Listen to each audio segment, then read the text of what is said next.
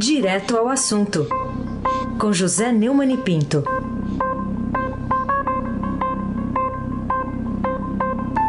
Oi, Neumani, bom dia. Bom dia, Raíssen Abac, Carolina Ercolim. Bom dia. Carlão Amaral, com o seu controle do som aí. O Moacir Evangelista Biasi. Bom dia, Clã Bonfim, Emanuel Alice Isadora. Bom dia, melhor ouvinte, ouvinte da Rádio Eldorado 107,3 FM. Raíssen Abac, o craque. Vou começar com uma manchete hoje que está aqui na capa do Estadão, no nosso portal. Sob pressão, Bolsonaro vai avaliar nomes para a saúde. Dois meses já de interinidade do ministro Pazuello. Queria saber de você, Neumann, em que, na prática, essa novidade pode ainda salvar vidas de brasileiros ameaçados pelo negacionismo do presidente Bolsonaro na pandemia? 70 mil brasileiros, mais de 70 mil, já morreram. Dois meses com o ministro é, provisório, depois de ter trocado dois titulares da, da pasta em um mês. O presidente Jair Bolsonaro começa a avaliar candidatos para assumir o posto. Então, logo termine o seu período de quarentena, que também, é, por também ter sido contaminado pela febrezinha.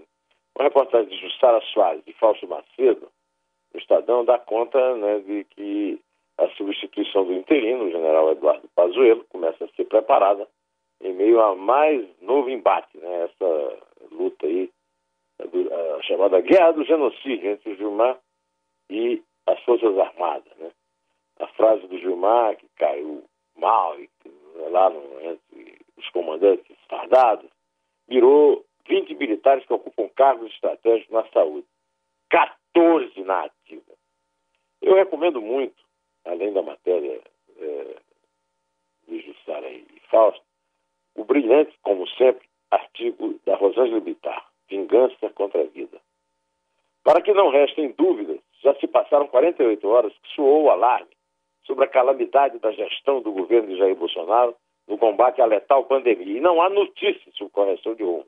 Ao contrário, a reação de ontem, atribuída ao vice-presidente, ateve-se à questão militar, presa ao significado literal do termo que sintetizou as consequências do mal, não ao seu contexto.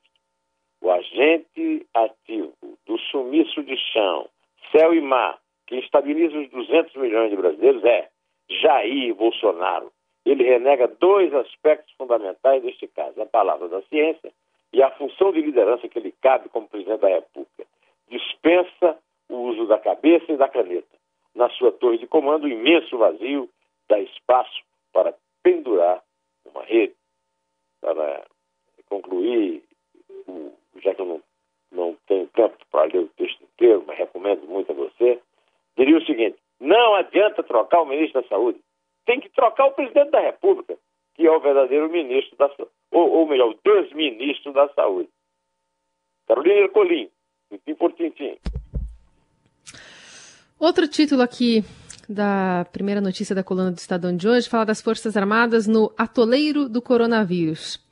Queria ouvir de você as consequências práticas dessa constatação importante e grave né, do cotidiano da sociedade brasileira.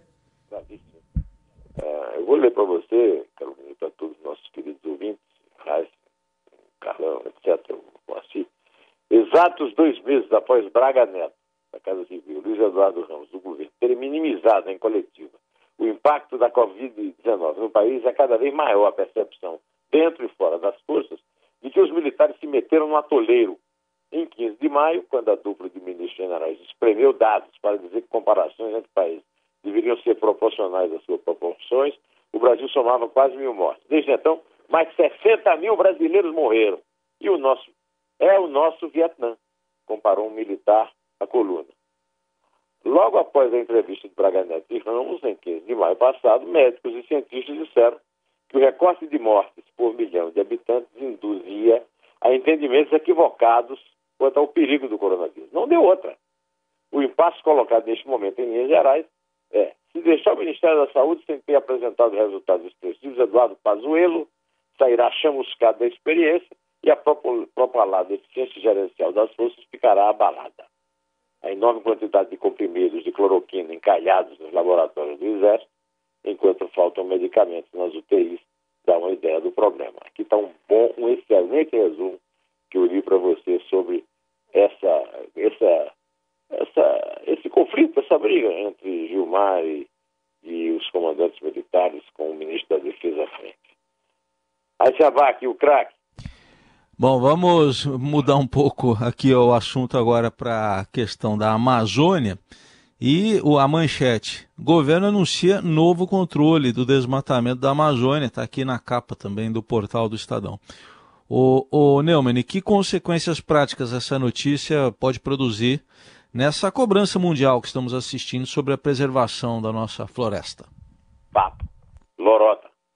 Um dia depois de exonerar a Lubevinha coordenadora da área que monitora o desmatamento da Amazônia, o ministro da Ciência, Tecnologia e Inovação, Marcos Pontes, o astronauta do travesseiro, né, do travesseiro NASA, afirmou que a medida não tem relação com as altas do desmatamento. Não, é apenas uma coincidência. Né? Mas é um idiota, mas é um completo imbecil. Né? Como, aliás, 90% desse governo. Para minimizar o impacto negativo, apresentou avanço na observação da floresta, anunciando um sistema mais preciso para ajudar a conter a devastação. Eu quero lembrar é, que o, é, foi a mesma coisa que aconteceu lá na saúde, com a mudança do sistema é, de contagem de mortos e, e, e, de casos que foi resolvido com um consórcio de meios de comunicação. Né? E ainda para completar essa enrolação, o ministro da Defesa, Fernando Azevedo de Silva, escreveu um artigo na página 2 do Estadão, Operação Verde Brasil e o compromisso com a Amazônia brasileira. Deve ter sido o maior título de artigo que eu já li ali na página. O Brasil reconhece a relevância da conservação ambiental para o controle do crime em todo o mundo. Ah, não diga, general, mas que coisa comovente. O governo federal entende expressões de toda a ordem que são existidas sobre a nossa Amazônia e atua exatamente para regular o uso sustentável da floresta e conter ilícito. Tudo bem, general, vamos em frente. Carolina Ercolim, tintim por tintim. Neumani, é, outra, outro assunto é um, entidades pressionando o Congresso por uma agenda pós-Covid, né? É, e algumas articulações, o presidente Rodrigo Maia também já tem pautado alguns assuntos. Queria saber que atitude você acha que o Poder Legislativo pode assumir para reduzir os efeitos sociais dramáticos da, da grave recessão econômica anunciada não só para esse ano, mas para o ano que vem também. A chamada liderança pública é uma organização subpartidária de mobilização social e formação de líderes públicos, arregimentou apoio de dezenas de instituições para um movimento que pretende pressionar os parlamentares a analisar até o fim do ano 28 projetos de lei que estão em diferentes estágios de tramitação. O documento é uma, uma boa lembrança, é uma, é, é, é uma boa puxada de orelha no, no, no Congresso. É, segundo os, os, signatários, muita gente importante lá no meio, né? não tenho tempo aqui de relacionar, mas tem. São três os pilares propostos, né? Reformas estruturais, administrativa e tributária, combate às desigualdades e crescimento sustentável. Saneamento básico, meio ambiente e segurança. O novo marco de saneamento, aprovado pelo Senado Federal, ainda precisa ser regulamentado pelo Congresso. Mas aí, em questão de documento coletivo, acho que também é bastante efetivo é o pedido de impeachment do, do Bolsonaro, assinado por várias personalidades, entre as quais o compositor e cantor Chico Buarque de Holanda. Aí, Sabá, aqui o craque. Vou falar aqui de uma manchete que também está chamando muito atenção hoje. Justiça autoriza PM a retirar arma de local do crime. Está aqui numa chamada de primeira página do Estadão. O, o Neumann, que conclusões a gente pode chegar sobre a, a leniência da justiça militar, nesse caso, na violência policial que está chegando a níveis alarmantes aqui em São Paulo? A leniência da justiça militar tem um caso consagrado, que é o, é o Jair Bolsonaro na presidência da República. Jair Bolsonaro foi flagrado planejando, junto com outro colega, o capitão Fábio, distribuição de bombas em quartéis e na editora do Rio Grande Foi revelado pela revista Veja. Ele foi condenado a 30 anos por 3 a 0. Depois, na hora que chegou ao super, super, Supremo, Superior Tribunal Militar, ele foi absolvido por 9 a 4 e, e os nove imbecis que votaram nele assumiram como sendo a favor dele dois laudos inconclusivos.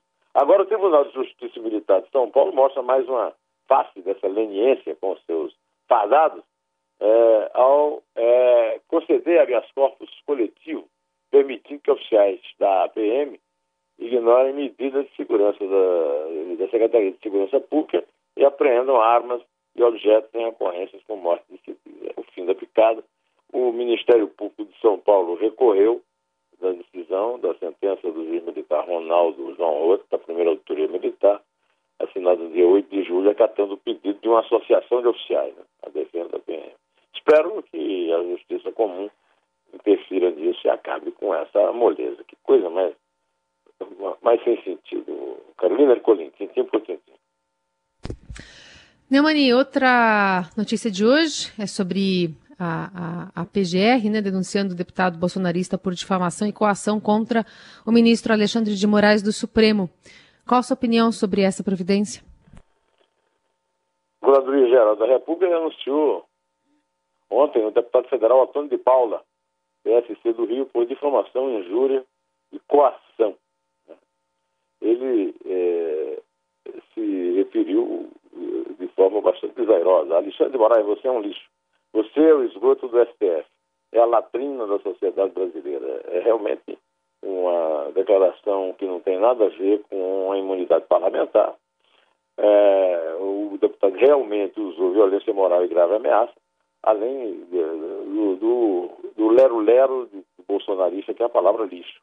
É, a palavra mais usada por bolsonaristas a respeito de seus adversários é lixo. Acho que uh, a ofensa à dignidade ao decoro de Moraes deve ser punida e o, o Procurador-Geral, a Procuradoria-Geral da República faz todo, tem todo o sentido ao, ao é, prever, ao, ao deputado por essa por esse crime. É um crime. Simplesmente é um crime e precisa ser punido. Vamos contar, Carolina? Vamos lá, é três. É dois.